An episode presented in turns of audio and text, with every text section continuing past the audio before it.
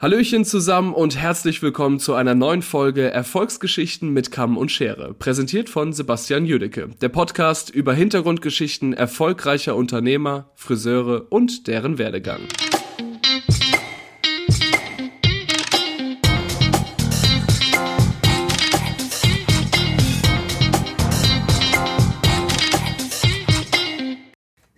Herzlich willkommen zurück zu einer neuen Folge Erfolgsgeschichten mit Kamm und Schere. Mein Name ist Sebastian Jödicke und ich begrüße euch ganz herzlich in dieser neuen Ausgabe. Mein Gast heute, da komme ich gleich zu, aber vorab möchte ich mich natürlich ganz, ganz recht herzlich bedanken bei allen, die äh, für uns gewotet haben bei Cutting Age German Hairdress Award die Jury, da möchte ich mich auch ganz herzlich dafür bedanken, dass ihr unseren Look unter die letzten äh, fünf im Bereich der Farbtransformation gewählt haben. Merci. Ich freue mich auf den 5. September und schau mal, was dann noch so alles passieren kann. So, jetzt kurz zu meinem Gast von heute. Das ist Christoph Höpfner. Und wer Christoph Höpfner nicht kennt, der war, glaube ich, noch nie in Kempten, weil Christoph Höpfner besitzt da eine Straße nur mit seinen eigenen Salons. Es sind vier Stück nebeneinander. Wie das kam und was seine Pläne für den Rest seiner Karriere sind, das hat er mit uns geteilt. Ich wünsche euch viel Spaß mit dem Gespräch mit dem Christoph. Vorgeplänkelt, jetzt. Äh, herzlich willkommen, lieber Christoph Höpfer. Ich freue mich ganz arg, dass du dir die Zeit genommen hast, mit mir zu sprechen. Ich werde jetzt mal ganz kurz den Leuten erklären, woher ich dich kenne dann darfst du sagen, woher wir uns kennen. Und ähm, dann gehen wir so ein bisschen in deine Geschichte, in deinen Werdegang und warum ich dich gebeten habe, mir heute hier Rede und Antwort zu stehen. Ähm, das erste Mal auf dich aufmerksam geworden bin ich, und das wirst du wahrscheinlich nicht wissen, weil eine Stylistin, die von dir weggegangen ist, hier nach Ludwigsburg, sich bei mir beworben hat. Die wunderbare Fascher. Ist viele Jahre her. Ich denke, das war. Puh, 2015, 2016? Ist die junge? Ja, ähm, das hatte ich ganz genau auf dem Radar, weil ähm, ich versuche ja mal alles möglichst gut im Griff zu haben und ich habe das ziemlich schnell rausgefunden, wo Fasche hingegangen ist. Echt? Okay. Mhm, doch, ich, ja. Ich habe, äh, die stand auf einmal in meinem Laden und dachte mir so, wenn ich die jetzt gehen lasse, dann glaube ich, tue ich einen Fehler. Und dann hatte sie mir ihre Bewerbungsmappe da gelassen.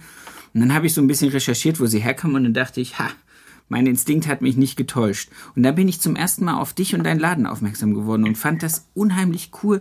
Äh, Pivot Point Trainer, Akademie, eigenen Laden, so viele Menschen. Du hattest damals, glaube ich, diesen in, in der Zeit, ich weiß nicht, vielleicht 30 Angestellte. Wie viel sind es gerade?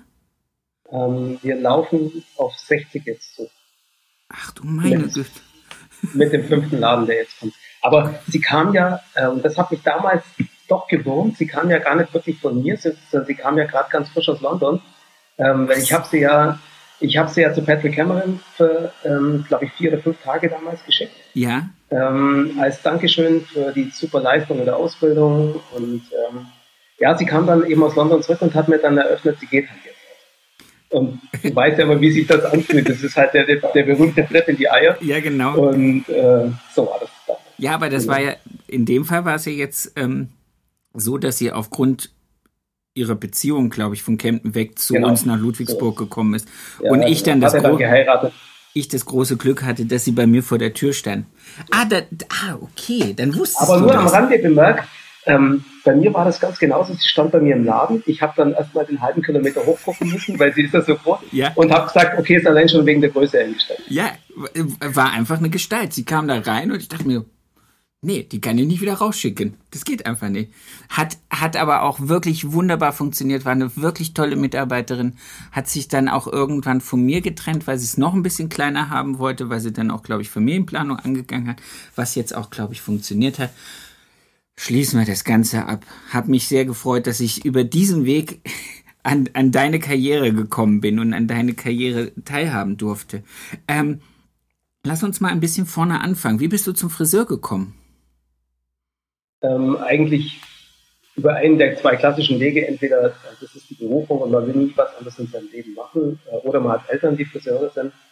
Und bei mir war das eigentlich ähm, schon so, dass, dass meine Eltern gesagt haben, okay, du probierst das jetzt mal, äh, wenn es für dich was ist, dann machst du das auch. Und genauso war es dann auch. Äh, ich hatte eigentlich das große Glück, ähm, dass ich am Anfang gleich weg durfte von zu Hause. Ich war fünf Jahre in einem katholischen Jungeninternat in Mindelheim, einem ganz kleinen Dorf, okay. ähm, circa 60 Kilometer von Kempten entfernt. Und danach durfte ich in die große, weite Welt nach Göppingen zum Fritz Parigi. Und das war natürlich ein sensationeller Einstieg in, die, in, in, in das Berufsleben, weil ähm, Fritz und der Reinhold Wild damals, das waren natürlich Lichtgestalten in den späten 80ern im Friseurhandwerk. Und ähm, der Fritz hatte einen 500er SL himmelblau. Ähm, und das, das war dann mein ausgewiesener Traum. Äh, ich will, ich will so erfolgreich sein wie Fritz und Sieg. Und so, so bin ich dann auch hängen geblieben, die Probezeit. okay. Äh, auf den SL kommen wir nachher nochmal zu sprechen. Würde ich da natürlich wissen, ob es den gibt oder gab. Ähm, okay, das Probezeit durchgerasselt. Das heißt, wo hast du dann deine Ausbildung machen dürfen?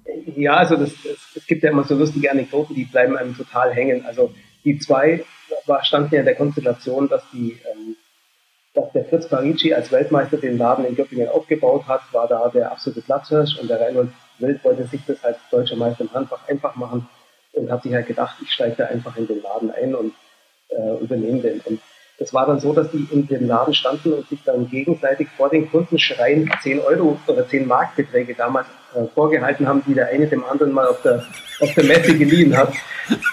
Und dann wurde mir relativ schnell klar, äh, Wissensvermittlung wird hier echt schwierig. Und ähm, ich hatte dann aber jemanden, der mich da an die Hand genommen hat und der hat dann zu meinen Eltern gesagt, äh, Leute, das wird hier nichts, äh, schickt den Jungen doch ähm nach Lörrach äh, zum Mininghaus. Günther Ammann. Ah, nee, zum Günther Ammann.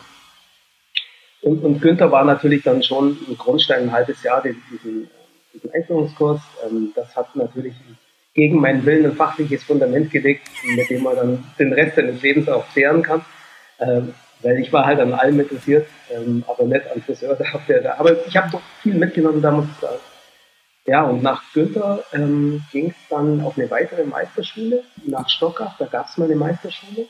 Ähm, Kraus hieß die. Okay, da durfte ich dann, ja, die, die gibt es heute gar nicht mehr. Ähm, die Meisterschule Singer lebt praktisch von den, oder hat dann viele Leute aus dieser Meisterschule Kraus dann eben abgezogen, die jetzt in Kursstand ist. Aber das war meine erste Berührung mit Pivot Point. Die, hat, die war sehr prägend. Da war ein Kollege, ähm, der Martin Alt, der war damals Pivot Point Trainer und der hat mich da eben in diese technische Schiene gebracht, äh, Haarschneiden technisch zu sehen, was mir sehr liegt. Und ähm, ja, danach kam Gesellenprüfung und dann, äh, dann Bundeswehr. Dann war ich eigentlich mit der Ausbildung auch schon mal durch. Aber Fritz war natürlich, äh, wer den erlebt hat und einmal kennengelernt hat, einfach legendär. Sehr, sehr cool du bist, wenn ich das jetzt richtig weiß, weil du führst ja, glaube ich, immer noch diese Pivot Point Schule in deiner Akademie, oder? Äh, ja, mittlerweile bin ich halt, ich habe dann 2008 meine Trainerausbildung gemacht äh, als Pivot Point Trainer, damals in Obrigheim, bei Markus Furt. Und das war halt ähm, auch ein super Grundstein für unsere Personalentwicklung dann, weil wir haben überhaupt in dem Moment jetzt keine Personalprobleme. Unser Ausbildungsprogramm läuft so gut, dass wir aus eigenem Bedarf alles decken können. Und da bin ich der Schule in Obrigheim und dem, vor allem dem Jens Hagenmüller äh, auch sehr dankbar. Ähm, das fachliche Fundament, das ich in der Vermittlung hier habe, kommt aus der Physikmaschine. Und das hat mir als persönlich als mir auch sehr Sehr schön. Du hast dann auch als der als Trainer für Pivot Point jahrelang gearbeitet, oder? Und dein Team selber geschult. Genau. Also mache ich auch heute noch so das eine oder andere Seminar. Wir haben nächste Woche auch hier wieder ein Salon-Coach-Seminar. Der, der, Jens kommt zu uns und bildet aus anderen Salons äh, Mitglieder oder Meister zu, zu Trainern aus in einer Woche, dass die eben ihr Team coachen können.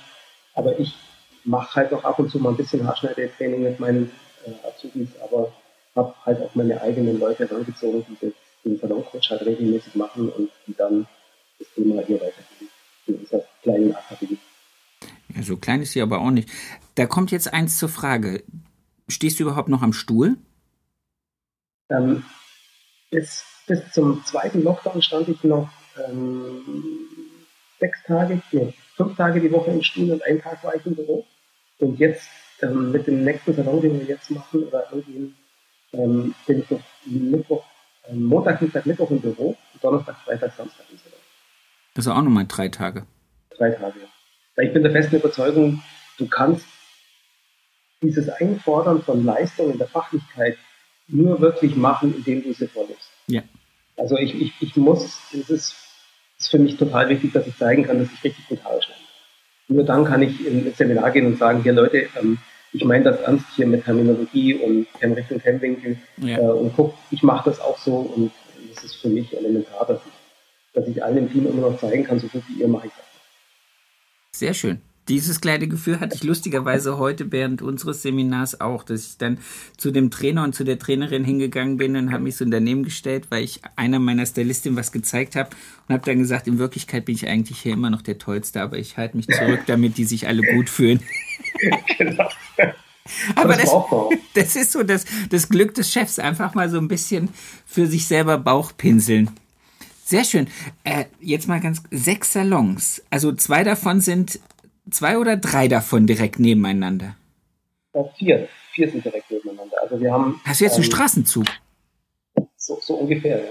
Das ist immer lustig, ähm, wenn der Außendienst kommt, äh, und das ist eine, eine, Firma, die bei uns ihren ersten Besuch macht, dann stehen die vor so in, in diesem Ensemble, schütteln erstmal heftig den Kopf, wie das geht kann, gehen kann. Und äh, die erste Frage ist immer, wie stark sich das kannibalisiert. Und, aber es funktioniert. Also ähm, klar war das ein Risiko, aber wir sind beständig gewachsen. Die Konzepte sind relativ unterschiedlich. Die Kundenansprache ist relativ unterschiedlich. Und wir, wir haben die Kunden so rumwechseln immer im, im Kreis auch ein bisschen. Und die haben halt den Vorteil, die bleiben in der Familie, haben die gleiche Preisliste, haben die gleichen Produkte, haben den gleichen Ausbildungsstand, aber bekommen immer so ein bisschen andere Produktfeeling. Und das, das, äh, ich lebe hier, also sagen wir mal, das betrifft lebe ich meinen Traum. Sehr cool. Aber dann lass uns mal ein bisschen auf die Unterschiede eingehen, weil das war mir jetzt gar nicht so bewusst. Ich habe gewusst, dass es die, dass die Akademie da ist und dass ich hatte lustigerweise zwei Salons neben der Akademie bildlich vor mir, nicht drei. Ähm, inwiefern unterscheidet sich das dann?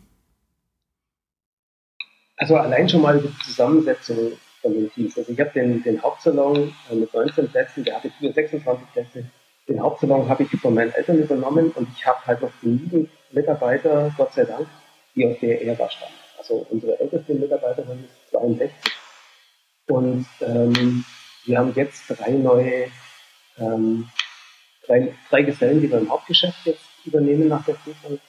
Und allein diese Durchmischung äh, vom Alter her macht ein eigenes Flair. Also wir haben halt Kunden, die kommen halt rein, die kennen mich noch, da, da, da war ich noch ein kleiner Fünf. Ja. Äh, das gibt es in den anderen Salons halt nicht. Die sind halt natürlich, da wo der Christoph ist, ist halt alles extrem ja, ist halt super contemporary, die Musik ist ganz anders, äh, die Ansprache ist anders, konsequent auch du.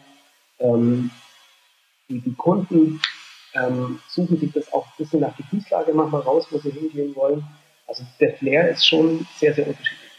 Auch die Einrichtung ist komplett anders. Und äh, ja, es kanalisiert sich so, wer wo, wohin geht als Kunde. Und eben auch die, die dann wechseln. Aber Ansprache, ähm, Team, Kommunikation sind unterschiedlich. Ich stelle aber die letzte Zeit fest, dass es ein bisschen annähert. Okay, also jetzt, jetzt, jetzt machst du mir gerade im Gehirn einen Riesenhau.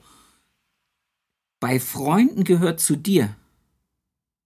Ja, ähm, ich habe gedacht, die Geschichte wäre. Die Nein, Geschichte wäre gar nicht, dir. Okay. Gar nicht. Komplett also, null. Das finde ich jetzt super geil. Das bei Freunden bin auch ich. Ja. Also ich, ich, ich gebe dir so einen Kurzabriss, wie das, wie das okay. kommt. Also, also der andere Christoph, ähm, der andere Christoph hat bei, bei Lippert, also hat erstmal auf dem Dorf angefangen zu lernen, in Bandeuren, ein ganz kleines Dorf, ähm, nicht weit weg von Kempten, ist dann zu Lippert und aufgrund seiner Personality ist der in München super. Aber er hat ganz schnell verstanden, dass er in München immer im Haifischbecken bleiben muss und dass er da immer ganz stark mit den Armen rudern muss, um ganz nach oben zu kommen. Und dann hat sich gedacht, also lieber der Wal in der Kleinstadt als ähm, der Hering in der Großstadt. Geil. Und kam dann nach Kempten und hat, wir haben dann gerade den Top-Salon gewonnen gehabt in, äh, in Düsseldorf.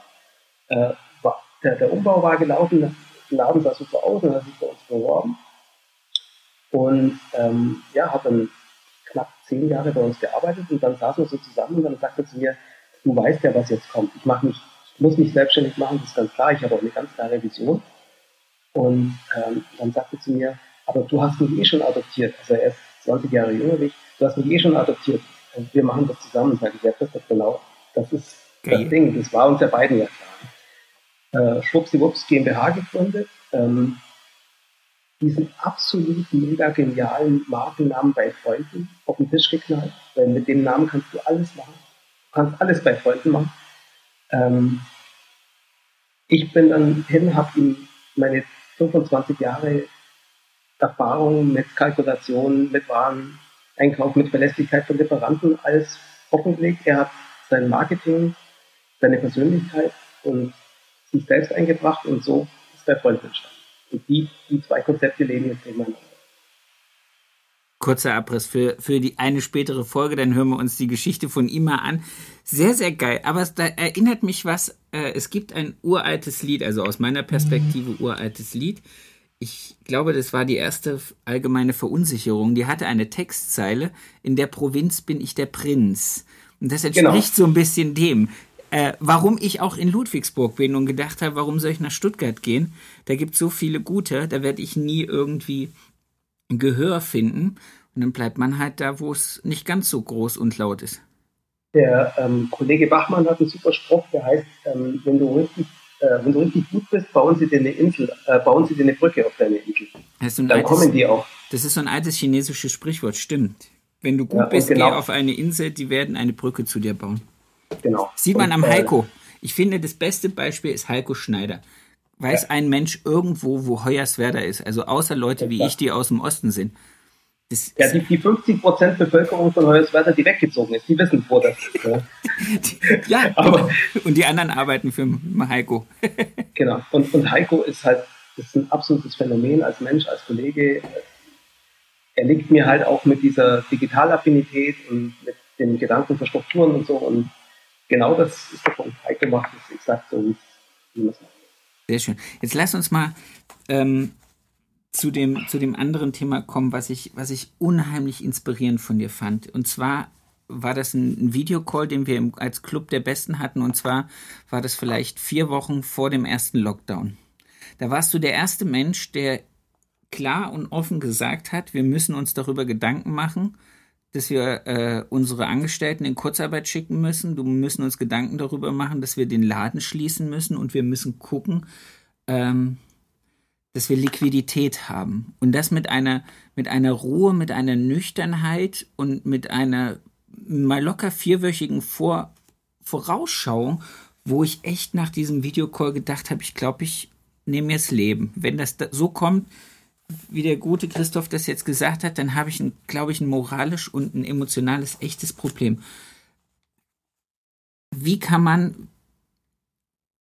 so klar strukturiert unternehmerisch fungieren und funktionieren? Was, was war, was, was läuft in deinem Kopf ab? Ja, das hat vielleicht eher was so mit meinem, mit meinem zweiten beruflichen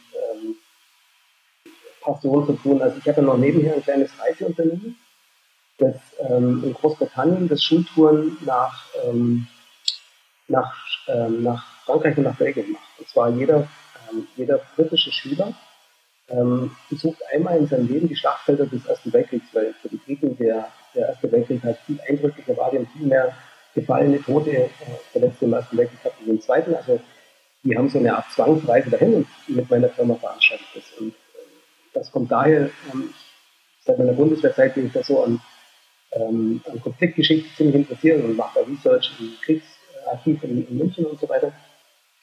Und zu meiner Bundeswehrzeit, also da kam ich ja auch über meine Bundeswehrzeit eben hin, weil ich das eben, dieses Führen, diese innere Führung der Bundeswehr hat mich ziemlich beeindruckt damals in meiner Zeit. Ähm, habe da auch ein bisschen länger Zeit verbracht. Und ähm, ja, ich war in so einem ABC-Trupp, eben Sandzug ABC, das heißt Verletzte werden da dekontaminiert, bevor die weitergeleitet werden. Das und ich habe halt selber in Bio- und Chemiewaffen. Genau, exakt. Und ähm, war da also eine Dekontamination von Verletzten und war halt in diesem Overgarment, nennt man diese Schutzanzüge im Militär, und war in war diesem Overgarment. Da. Ah, du kennst, äh, ich wunderbar. das Ding einmal an, anziehen müssen. Wir waren in so einer ja. Artillerieeinheit und wir hatten auch äh, so einen so ABC-Trupp mit dran. Ja, genau. Also gerade Artillerieeinheiten waren ja mit mit C-Waffen stark äh, an der Bewegung gehemmt und so weiter. Das kennst du das Ganze ja. Aber ich habe halt in dem Obergarment ähm, Tage zugebracht, in dem Sandzug. Und Ähm, habe in China die dann rumlaufen sehen, im eben Overgamen. Ähm, dann äh, kein Impfstoff, kein Therapeutikum äh, verfügbar für diesen Kampfstoff oder für, für dieses ähm, für dieses Virus und dann war mir eigentlich klar, was da kommt. Das wird an keiner Grenze Halt machen. Ähm, das wird einfach, wird einfach zu uns kommen und dann kam eben mein Notlaufprogramm, das ich dann da eben in diesem, in diesem Call dann eigentlich mal rausgelassen habe. Weil mir klar war, wir werden hier das Gleiche durchmachen müssen ähm, wie in China und habe dann eben reagiert.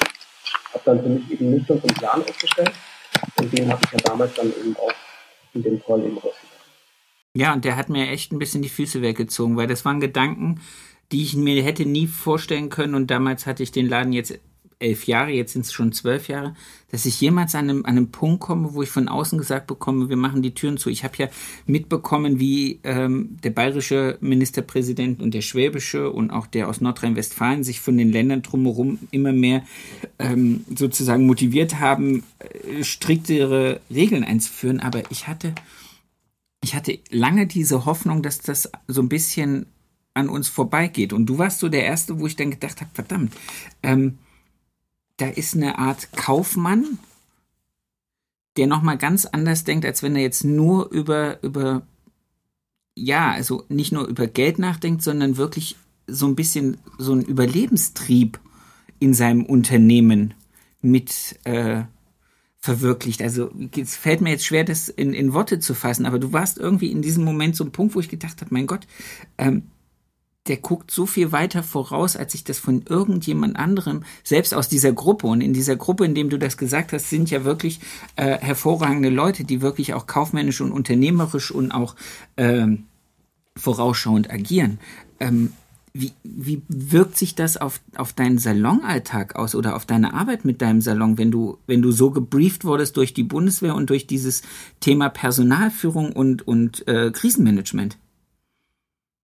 Es ist manchmal so, dass, dass ich, das hatte ich gerade, wir hatten vorhin gerade ein Personalgespräch und mir wird dann manchmal bewusst, dass ich so weit vorausdenke, dass ich das mitnehmen werde. Dass ich also Dinge ausgebe als Richtung oder als Maßnahme oder was wie die Dinge getan werden müssen, ähm, dass ich vergesse, den Sinn zu erklären oder was mir dabei durch den Kopf geht. Und dadurch wird das schwer begreifbar dann teilweise. Also, was wir jetzt gerade eben machen, wir bringen jetzt unsere Artikelverwaltung auf absolutes Profiniveau. Also äh, Einkauf, Verbuchung etc. Ähm, mit, mit ICAT, die sind ja bei dir ums Eck. In, in ja, stimmt, die sitzt da. Genau. Und ich habe ich hab lustigerweise eine Firma aus Bonn. okay, gut. Ähm, aber das bringen wir jetzt in den Prozessen auf absolutes, ähm, auf das Niveau, wie ich es haben will. Und dann gebe ich eben ein paar Dinge eben aus, dass zwischen den Filialen ist natürlich klar, wenn die Filialen jetzt hier ähm, in, in, in 30 Sekunden Gehweite sind und die geht mir ähm, 7,97 aus, ja. und du willst mit der massieren, dann gehst du da schnell rüber und holst die. Ähm, aber dann wird dann die halt nicht ausgebucht. Die wird sogar ausgebucht, aber äh, selbst wenn die ausgebucht wird, dann verfälscht es, verfälscht es ja den Verbrauch. Da kann ich ja jetzt feststellen, wie viel Verbrauch von einer einzelnen Norte findet in einer Filiale statt. Und dann kann ich die Bestellmengen eben nicht richtig ähm, festlegen. Und dann gebe ich halt aus, okay, für, für vier Wochen findet überhaupt kein äh, Austausch der Produkte untereinander statt. Ich sage aber in dem Moment nicht warum. Und dann sind das eben so Dinge. Nein, ich, ich muss. genau. Und dann in dem Moment ist mir eben wichtiger die Verbrauchsermittlung. Und vielleicht muss man mal improvisieren mit seiner Nuance in dem Moment äh, als jetzt einfach schnell rüberzugehen und mir meine, meinen Plan dazu zu und, und, und da ist es dann tatsächlich so, wenn ich den Sinn erkläre dahinter, wo ich herkomme, dann, dann funktioniert es vielleicht besser und das vergesse ich. Ja, und dann, vollkommen richtig. Ja, die, die, also die anderen dann mitnehmen in, in, in deiner Art zu, zu denken. Also das fand ich, das fand ich wirklich, es hat mich einfach, äh, wie gesagt, erst ein bisschen schockiert und dann habe ich lange drüber nachgedacht und habe dann lustigerweise genau das gemacht, was du gesagt hast. Du hat, wir hatten, glaube ich, das sonntags mittags. Ich habe montags meine Steuerberaterin angerufen, habe gesagt, so erklären Sie mir das Prinzip Kurzarbeitergeld und was ich machen muss, wenn ich den Laden zuschließe. Da guckt die mich an und sagt, Herr Jüdik, glauben Sie allen Ernstes, dass das kommen wird? Ich so, ich bete dafür, dass es nicht kommen wird, aber ich wäre froh, wenn wir vorbereitet sind. Und ich hatte dann auch aufgrund dieser Aussage und aufgrund dieses, dieser Telefonate, die zu der Zeit waren, wirklich auch einfach so 14 Tage Vorlauf um mich mit bestimmten Dingen vorzubereiten und dann sagen zu können, okay, wir haben das alles schon in die Gänge gebracht. Jetzt muss ich nur noch emotional damit klarkommen, dass ich jetzt meine Mädels äh, in Lockdown schicke und ihnen jetzt sage, dass ich nicht weiß, wann wir uns wiedersehen. Und das war so, das, so hinterher war ich dann auch irgendwie froh. War Gott froh? Dachte ich mir, Mensch, hoffentlich hat er nicht so oft recht. Hatte ich ja dann beim zweiten Lockdown, wir hatten ja dann so einen Call nochmal nach dem ersten Lockdown. Und dann waren ja alle happy und haben Konzepte ausgearbeitet. Das war am Sonntagvormittag dann. Und dann haben ja alle Konzepte ausgearbeitet, wie sie den Neustart jetzt so ähm, ganz gut hinbringen. Und dann habe ich ja am Sonntagvormittag gesagt, also mich beschäftigt jetzt eigentlich eher, wie wir die, die zweite Welle beim nächsten Lockdown unter Kontrolle bringen. Ne? Und dann, alle so dann, dann, dann, war, dann war ja, dann, was ist denn das für eine Spaßbremse? Jetzt geht's doch wieder los. Und, äh, und mir war, mir war klar, dass, dass wir eigentlich sofort in die nächste Nummer reingehen, weil das Problem war ja kausal überhaupt nicht, nicht ansatzweise irgendwie angegangen. Also es gab keinen Impfstoff, es gab kein Therapeutikum, also die Situation nach dem ersten Lockdown war die gleiche wie vor dem ersten Lockdown. Also musste das Ergebnis auch das sein. Und so kam es ja dann auch. Und ähm, ich habe dann schon ein paar Sachen anders gemacht. Also das mit, mit den Lagerräumen, das war ein bisschen übertrieben, weil ich habe dann ganz viel ähm, diese Care-Pakete verkauft, also Lostings für zu Hause dann. Und dann war mein Lager leer. Das war natürlich nicht so clever. ja, aber es hat zumindest ein Income gehabt. Das war ja im ersten Moment das Richtigste, zu sagen, so wie du es gesagt hast, die Liquidität oben halten und zu gucken, dass man halt nicht am Ende von diesen, da waren es ja Gott sei Dank nur sechs Wochen und da ging es, glaube ich, mit der ersten Charge Geld auch relativ zügig, ähm, aber dass man halt nicht komplett aufsandet. Und das ist ja in so einer Salongröße wie deiner, sechs Läden, sech, äh, fünf Läden, 60 Leute, das ist ja eine ganz andere Hausnummer, was da an äh, Kosten, die auch bei geschlossener Tür sind, einfach so durchrutschen Das ist, das also, wenn man sich die Lohnsumme halt visualisiert, die monatlich rausgeht, dann kommst du, wenn man dann zur Überzeugung kommt, etwas wird sich so und so entwickeln, dann, dann ist es auch so, dann hilft ja dieses sich selber schönbeten oder Alternativen offen zum Halten oder dieser Fatalismus, so schlimm wird der kommen oder so, das bringt ja alles nichts. Wenn man zu dem Entschluss kommt, meiner Einschätzung nach wird das und das passieren, dann muss man mit aller Gewalt halt die Entscheidungen treffen, die dann notwendig sind, um das so gut wie möglich zu durchzuführen. Und wie wir im Vorgespräch so gesehen haben, ich bin so ein Schwarz-Weiß-Denker. Also ich halte gar nichts von Grautönen.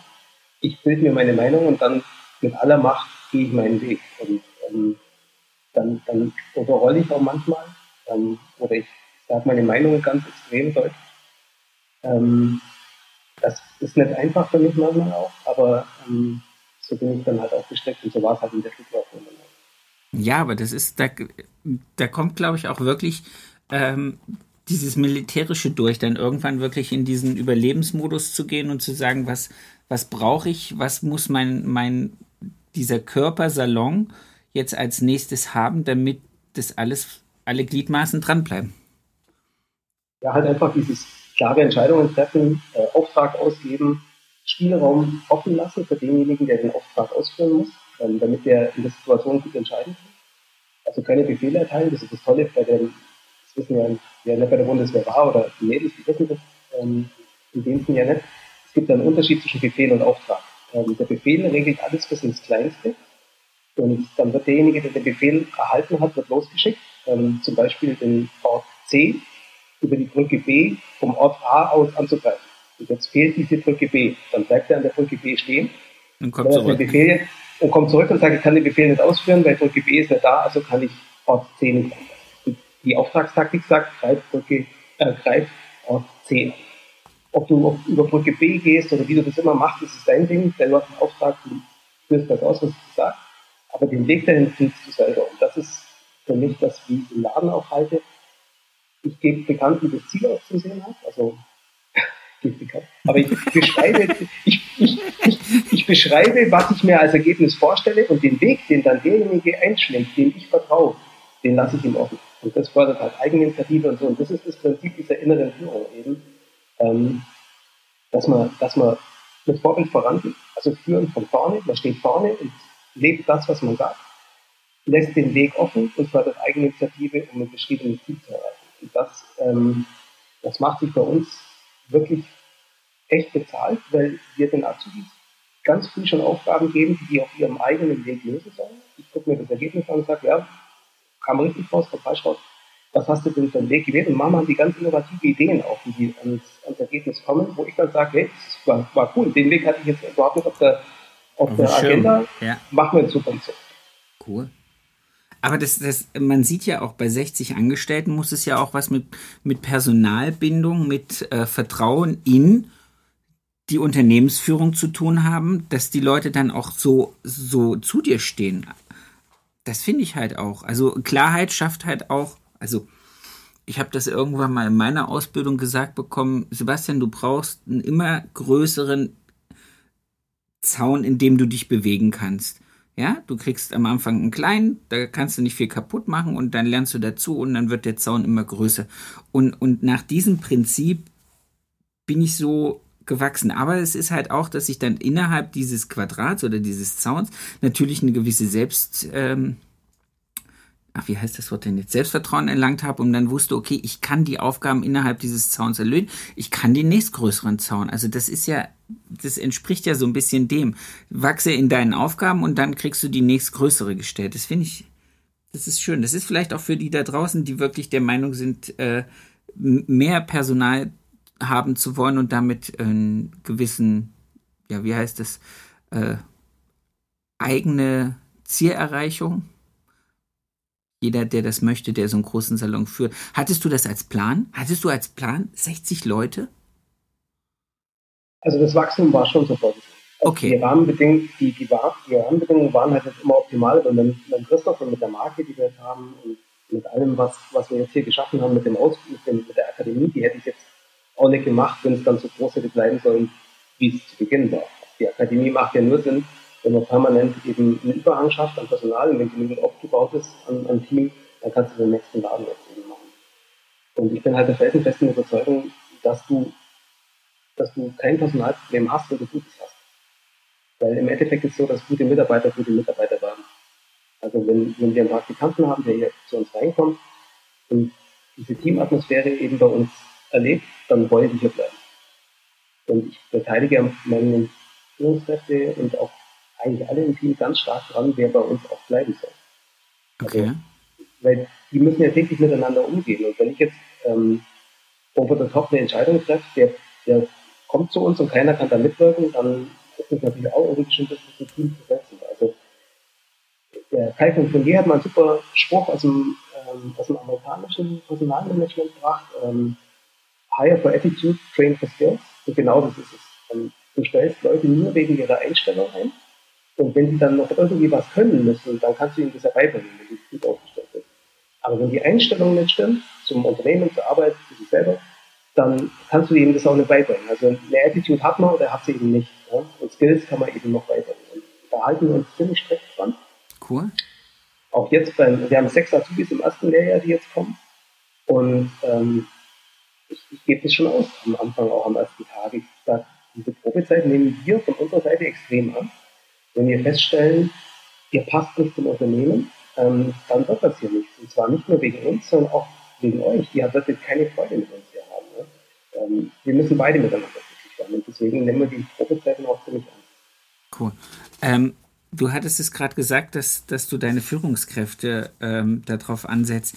Wie sieht deine Hierarchie aus? Also kann man kann man von Hierarchie sprechen oder hast du, hast du ähm, beim Heiko weiß ich der hat so modulare Systeme, wo die Leute in unterschiedlichen äh, Aufgabenbereichen von der Rezeption über die Salonleitung, über einen Ausbildungsbetrieb, über Social Media alles Mögliche abdecken. Hast du, hast du sowas ähnliches? Hast du eine, eine klassischere Hierarchie? Hast du eine breitere? Wie, wie handhabt ihr das? In der Persönlichkeit ist die Hierarchie total flach. Wir duzen uns alle. Ähm, ich wollen uns alle auf Augenhöhe auch dann bewegen. Also da gibt es keine ähm, großen Leitern.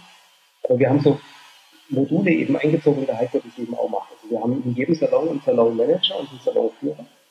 Ähm, weil Management und Führung ja zwei komplett getrennte Bereiche voneinander sind. Management beschäftigt sich mit allem, was Abläufe ist, was Strukturen und Rahmenbedingungen schafft. Und Führung hat das alles, was mit Menschen zu tun hat äh, und wo es um Erreichen von Zielen geht.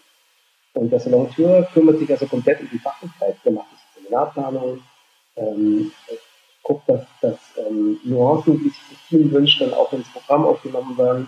Ähm, alles, was mit Fachlichkeit zu tun hat.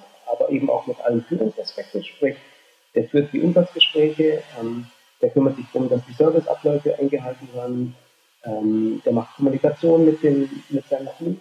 Äh, das macht alles der Salonführer. Und der Salonmanager kümmert sich dann um, um die Rahmenbedingungen. Der macht die Dienstpläne, ähm, der hat die Kürzelliste erstellt, ähm, ähm, der kümmert sich halt um alles, was ähm, Urlaubsanträge, Krankenverwaltung, Zeitplanung, äh, um ICAP, das ist alles die Aufgabe des Salonmanagers. So macht, der, macht der dann die, die, die Rezeption noch mit oder ist das wieder eigenständig? Äh, Rezeption macht er dann mit, wenn wir die höchsten Kundenarbeitszeiten haben. Also dann ähm, geht er runter. Aber auch da werden wir in Zukunft, also mein Plan ist für den sechsten Salon, dass wir dann eine Vollzeit-Telefonistin einstellen. Also wir werden dann hier im Office ähm, einen Platz mit sechs Monitoren haben, wo sechs oder wo eine Stammlizenz von ICAT läuft und dann sechs Nebensatzlizenzen und alle Telefonanrufe für alle Salons bei ihr raus. Ah, und das ähm, heißt, ihr habt dann einen einzigen, der für alle Salons terminiert. Cool. Also nicht anders, nicht anders wie Hilton das auch macht. Also wenn du in Dresden ein Hotelzimmer buchst, dann kommst du nicht in Dresden raus, sondern in Hamburg. Ähm, und von da aus werden für ganz Deutschland die Termine in den Hotels telefonisch ergeben, die Buchungen gemacht. Geil, und die kann man dann einmal, die kann man dann einmal vom Albert richtig briefen lassen, hoch und runter, Feierabend. Und da, da hast du überall die gleiche Qualität. Ähm, wir haben eine 3CX-Telefonanlage, ich weiß nicht, ob du eine hast, also so eine ähm, Callcenter-Telefonanlage. Ähm, ich habe nur einen Laden und acht Angestellte, also ich bin. Aber macht, macht sich auch schon, macht sich auch schon, macht sich da auch schon bezahlt. Aber ähm, der, Punkt ist halt, kein Gebimmel mehr im Laden.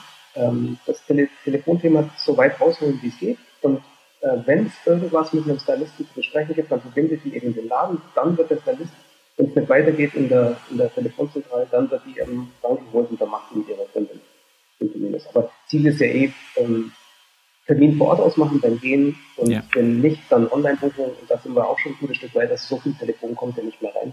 Deswegen kann ähm, die Vollzeit-Telefonistin, die könnte das auch vom Anfall der Telefonate her, denke ich, Ja, bestimmt. Also wenn, wenn du die anderen Tools sowieso willst, wir machen das auch. Also ich finde immer auch, dass das unser größtes Kundenbindungselement überhaupt ist, dass die gehen und haben mindestens einen Termin im Kalender stehen. Und ich, ich verstehe immer nicht, wie, wie, wenn Stylisten neu ins Team kommen und ich das am Anfang sage, denkt dritte dran, wenn die Rezeptionistin nicht da ist, äh, eure Termine gleich wieder neu zu buchen dann braucht das immer so ein Vierteljahr, bis das wirklich angekommen ist, dass das eine kluge Idee ist und dass es ihnen einfach unheimlich viel Stress von der Seele nimmt. Statt dazustehen und zu warten, dass irgendeiner nach ihnen fragt, sie einfach gleich wieder zu verhaften. Das sage ich aber in diesem Podcast, glaube ich, 100 Mal. Ich muss auch irgend, ja, ich glaube, ich muss auch irgendwann mal den Albert dazu holen das ist sowieso eine gute Idee, mit dem muss ich sowieso mal telefonieren, ähm, um dieses ganze Thema Rezeption richtig zu durchsprechen. Jetzt möchte ich mit dir gerne, ich, ich mache jetzt mal hier so ein bisschen einen Sprung. Ich möchte gerne mal mit dir auf die, auf die, auf die Herausforderungen der Branche gucken. Also, wo glaubst du, ähm, stehen wir gerade und was muss sich eventuell grundlegend ändern, damit ähm, diese, dieser Beruf, diese Branche einfach in das nächste, in, auf das nächste Level oder auf die nächste Stufe ähm, kommt. Also ich habe immer so ein bisschen das Gefühl, wenn wir über Entwicklungen in der Branche reden, wenn wir über Innovationen reden, wenn wir über Erneuerung reden, dann reden wir immer über die sprachliche Neudefinierung von Dingen, die es schon gibt, aber nicht über was Neues. Verstehst du, was ich meine? Es klingt jetzt Exakt. bescheuert, aber wir erfinden alles immer mit neuen Namen nur neu. Ja, also wirkliche Innovation geht anders. Ähm, das, das ist richtig. Ob es jetzt Dauerwelle oder Umformung heißt, ist am Ende egal. Wurscht. Äh, genau. Ähm, ich glaube,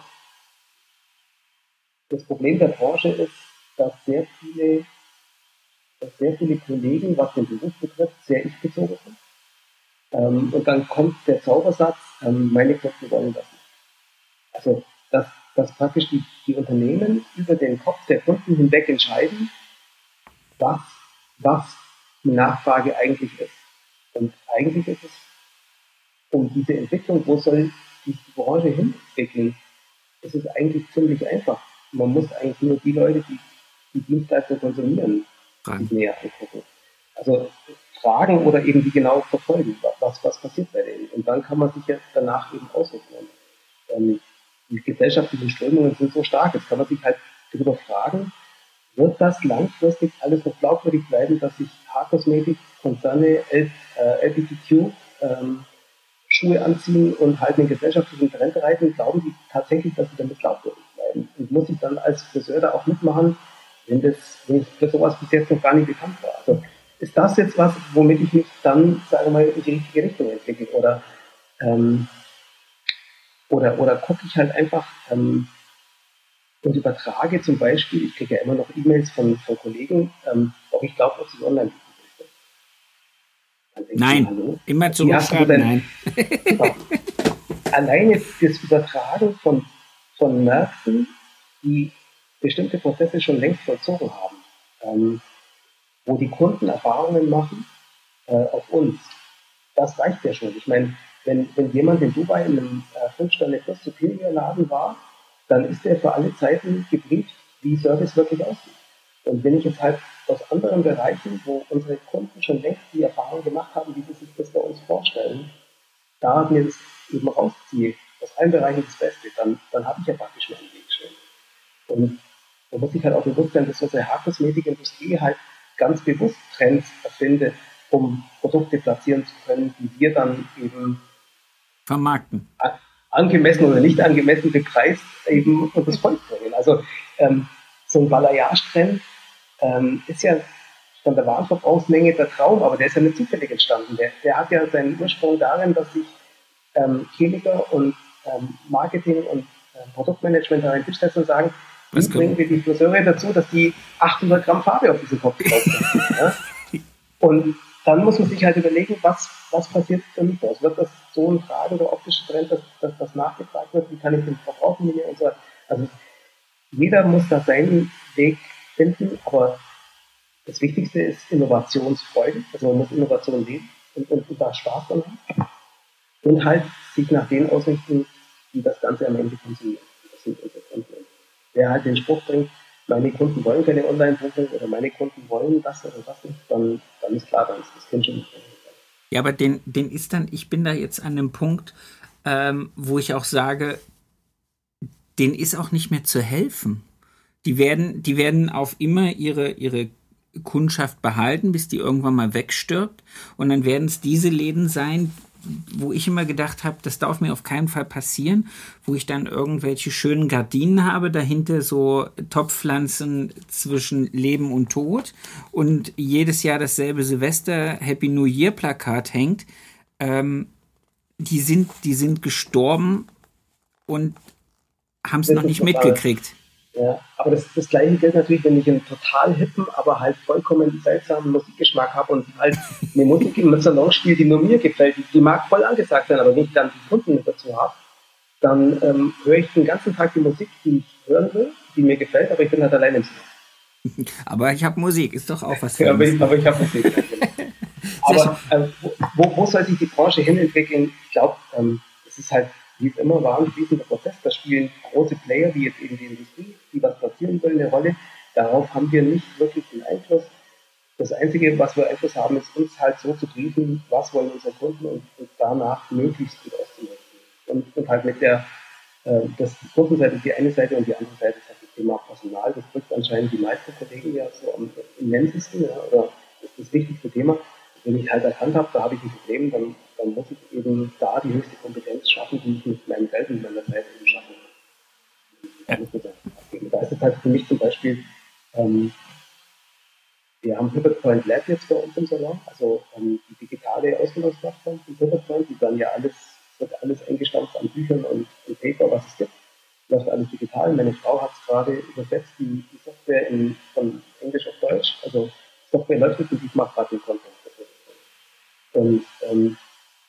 und der nächste Azubi-Jahrgang kriegt jeder ein Tablet. Ähm, und dann läuft die gesamte, das, das, gesamte Material kommt digital und die bekommt es am ersten Tag überreicht. Und damit habe ich halt zwei Fliegen mit einer Klappe. Ich habe ich hab nur aktuellen Lernstoff, da ist nichts Veraltetes mehr dabei. Die haben es immer dabei, weil ihr Tablet müssen sie jeden Tag mitbringen. Und das ist ein Medium, mit dem die in dem Alter total Spaß haben. Ja. Da, damit hoffe ich mal, dass wir da beim Thema Ausbildung wieder ganz vorne Ja, und du hast alle Tools, die du brauchst, kannst du da drauf spielen, die die Azubis noch zusätzlich brauchen. Sehr, sehr coole Sache. Wie siehst du unseren Verband und unsere, ja, unsere, unsere Innungssituation, unsere, unsere Vertretung? Also wie siehst du, wie siehst du das im Moment? Wie, wie stellt sich das für dich da als Unterstützer oder eher als äh, Bremser, eher als notwendiges Übel oder als äh, noch zu äh, umzuschwenken also, und auf. So wie es jetzt ist, können wir es uns sparen. Also ähm, es sind Ehrenamtliche, die, die meinen, die wollen ja nichts Böses und die geben vielleicht auch ihr Bestes, aber es führt halt nirgends hin. Also entweder wir leisten uns Profis, die Geld bekommen und die, die das voll amtlich machen und die dafür bezahlt werden und die also politisch Einfluss nehmen. Und zwar da, wo es auch was bringt. Ähm, und wir, wir dampfen das auf, das auf einen kleinen, effektiven Kern ein. Also eine Erinnerungsstruktur wird sich ja nicht halten lassen. Also ein Schritt jetzt, dass äh, Regierungsbezirksänderungen kommen, dass also ähm, Regierungsbezirk Schwaben noch eine Erinnerung ist, wo eine Prüfung abgenommen wird und wo man sich mal ähm, zweimal im Jahr trifft oder so. Das wird vielleicht noch gehen, aber es ist halt einfach ein Auslaufmodell. Also, ich sehe da keine, ich sehe da, wir, wir haben dringend nötig für gute Vertretung, aber die muss professionalisiert werden, die kostet Geld und solange die Betriebe halt nicht bereit sind für Profis von einem Kaliber, von einem Mario Ohrhofen, also wenn man halt so irgendwie jemand so jemanden gewinnen könnte, der aus dem aus dem CEO-Job bei einem großen Konzern ausgestiegen ist und der noch irgendwie was machen will und dafür ein paar Euro, und, aber der, der, der die entsprechenden Leute auch schon kennt Ja. und der weiß, wie man politisch Dinge erreicht. Und wenn halt jeder Salon im Jahr, sagen wir mal, dann 1000 Euro dafür locker macht und ihm schön in die Hand drückt, dann können wir was bewegen, denke ich mal. Aber für eine ehrenamtliche Struktur, Ist aufgelaufen. das, das ist da die Erwartungshaltung, was da passiert. Und es ist halt auch so, dass viele den Unterschied zwischen Kammern und äh, Innungen ja nicht verstehen. Also Ja. die, die Politik hat uns ja mit dem Kammerwesen die Selbstverwaltung an die Hand gegeben. Also wir, wir Handwerker dürfen uns selbst verwalten. Wir, haben, wir stellen ja die Handwerksordnung auf.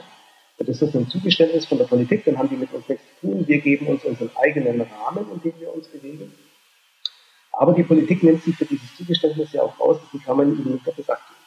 Also eine Kammer kann gar keine politischen Forderungen stellen, weil die sind nur dafür zuständig, dass sie das Handwerk nach innen. Nach außen haben die keinen Vertretungsauftrag. Deswegen ja die Industrie- und Handelskammern gerade auch voll um die Ohren gehauen. Da gibt es ja auch Prozesse und alles mögliche. Deswegen dieses Kammerbashing ähm, bringt nichts, weil die können nach außen, dürfen auch gar nicht nach außen. Wenn, dann müssen wir uns nach innen selber aufstellen. Und, mit dem Innungswesen aufstellen und dann nach außen wirken. Aber auf die Kammern rumzuhacken, Ja, aber, aber was. der, Ver der Verband dürfte es. Der Verband ist sozusagen unser politischer Arm nach außen. genau. Wunderbar. Okay. Aber ich, ich, ist mal ganz ehrlich, sitzen da Verbandsprofis? Zum Beispiel, da, da, sitzen Ähm, nee. Branchenprofis. Das da, da, da gesteht noch zu, dass da Branchenprofis sitzen. Aber da sitzen ja keine, ja, aber da sitzen, die, die wissen, wie ein Salon von innen aussieht. Das auf jeden Fall.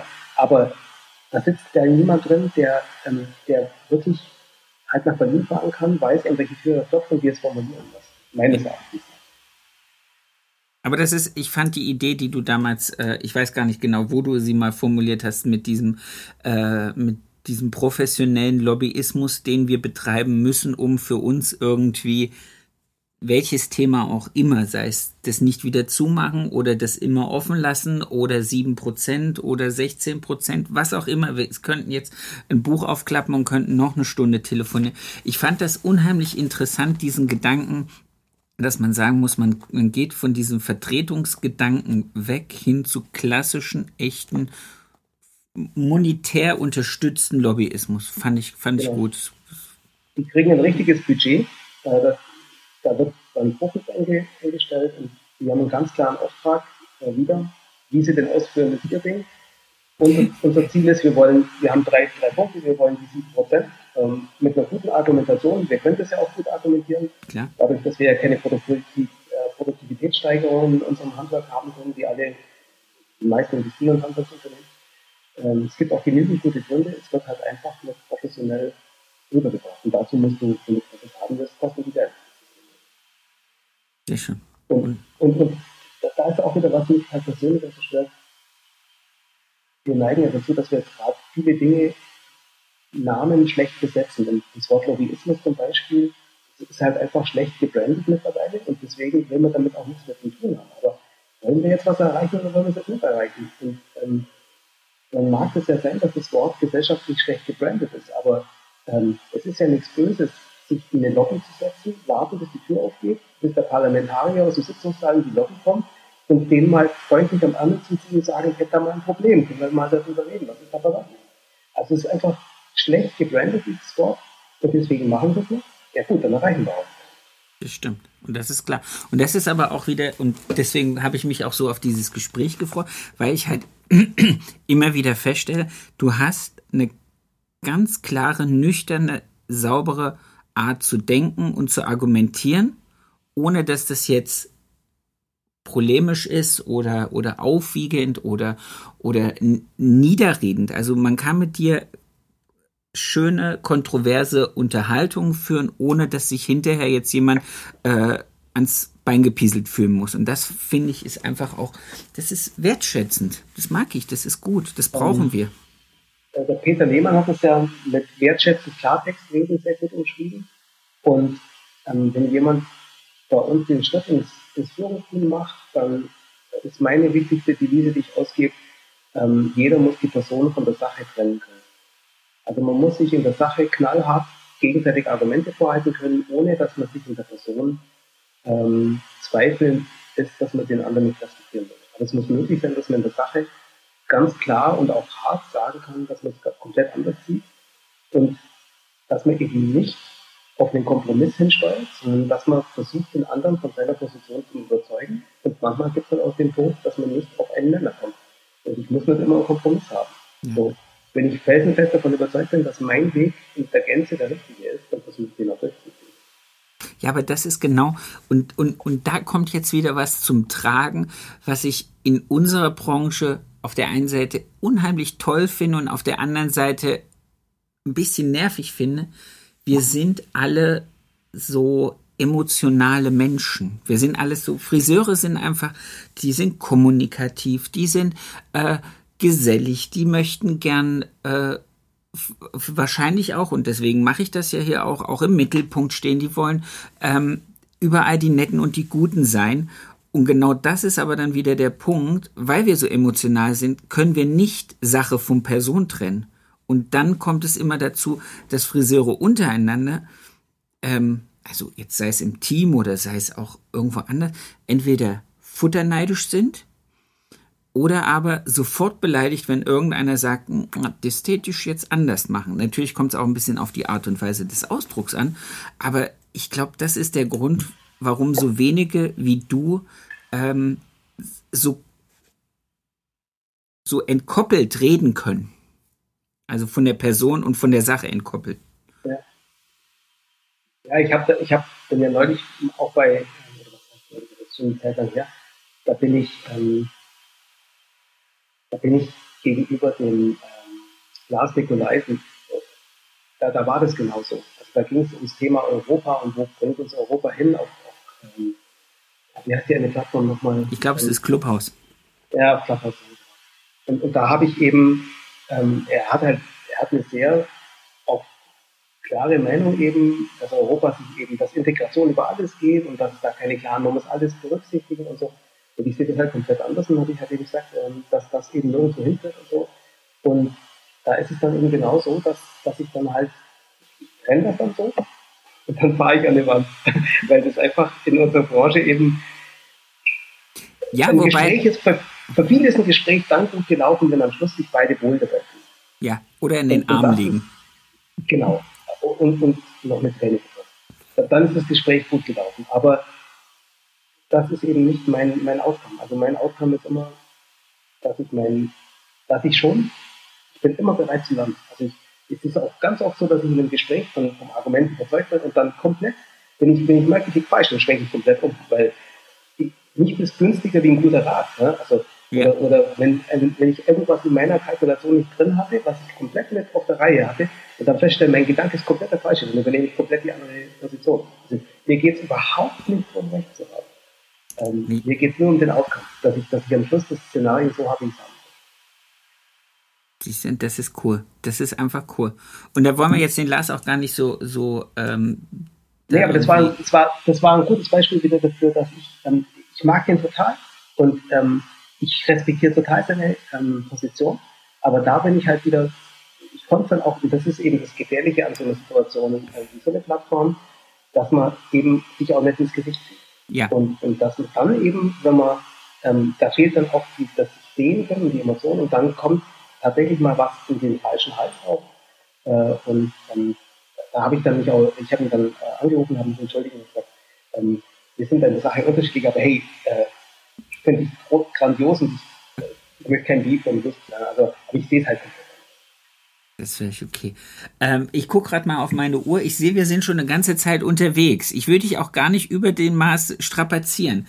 Eine Frage, die jeder von mir noch zum Schluss kriegt, oder eine, eine Aussage hätte ich gerne. Und zwar möchte ich gerne, dass du den schönsten Kundenmoment mit uns teilst. Deinen schönen Kundenmoment. Ha, kalt erwischt. Mensch, mein, mein schönster Kundenmoment. Ähm, also einen kann ich, einen kann ich nicht sagen. Okay. Ganz vom Anfang. ganz, ganz vom Anfang, der ist, der ist nicht jugendfrei und der hat damit zu tun, dass beim Parigi die Decke verspiegelt war. Und wenn man nach oben geguckt hat und die Kundin hat noch keinen Umhang an und es war Sommer, dann gab es viele schöne Kundenmomente. Okay. Das war ganz am Anfang. Aber mein schönster Kundenmoment war eigentlich, ähm, äh, als mir zum ersten Mal eine Kundin ihre Tochter als Auszubildende äh, anvertraut hat. Wow. Dieser Vertrauensbeweis, ähm, dass, dass die un unser Unternehmen gesehen hat und dann gesagt hat, ich möchte, dass meine Tochter bei Ihnen. Das, das war eigentlich, weil ich eben so viel Spaß dran habe und die bei uns gut entwickeln. Und dieser Vertrauensbeweis von einer tollen Kundin war für mich ein sagen wir mal, schon der schönste Moment. Wow, das hatte ich jetzt noch gar nie. Das ist super. Das ist, das ist wirklich was Feines, weil das ja auch, wie du sagst, einfach auch dein widerspiegelt, wie. Dass du es richtig machst. Ja, und dass die sich sicher fühlt hat, ihren Kind in die richtigen Hände zu geben. Wenn die sich schon entschieden hat, sie möchte Friseurin werden, dann will ich, dass der Beste, den ich kenne, das übernimmt. Genau. Das, das, ist das, das was er gesagt hat. Cool. Sehr schön.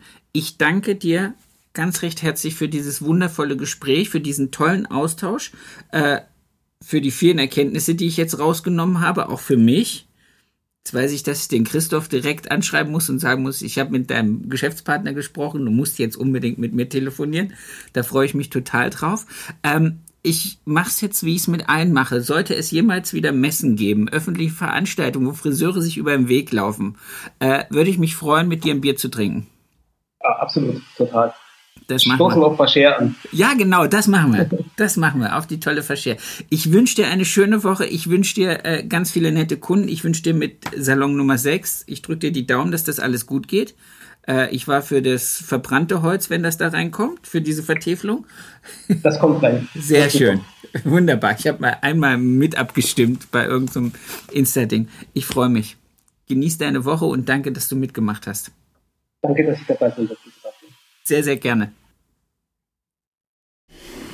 Das war's schon wieder mit dieser Folge. Ich wünsche euch ganz viel Spaß. Ich hoffe, ihr könntet alle etwas für euch rausnehmen. Ich möchte mich noch ganz recht herzlich bei meinem Tonmeister Tobi Ziegler bedanken von Das Bomb, der immer dafür sorgt, dass das, was ich hier zusammenquassel, hinterher bei euch auf den Ohren in einer guten Qualität ankommt. Vielen lieben Dank dafür. Für mehr Infos, für äh, noch mehr Input zur Folge guckt einfach in den Show Notes. Da ist alles verlinkt, was zum jeweiligen Gast ganz interessant ist. Ich wünsche euch eine erfolgreiche Woche und bis zur nächsten Folge. Euer Sebastian.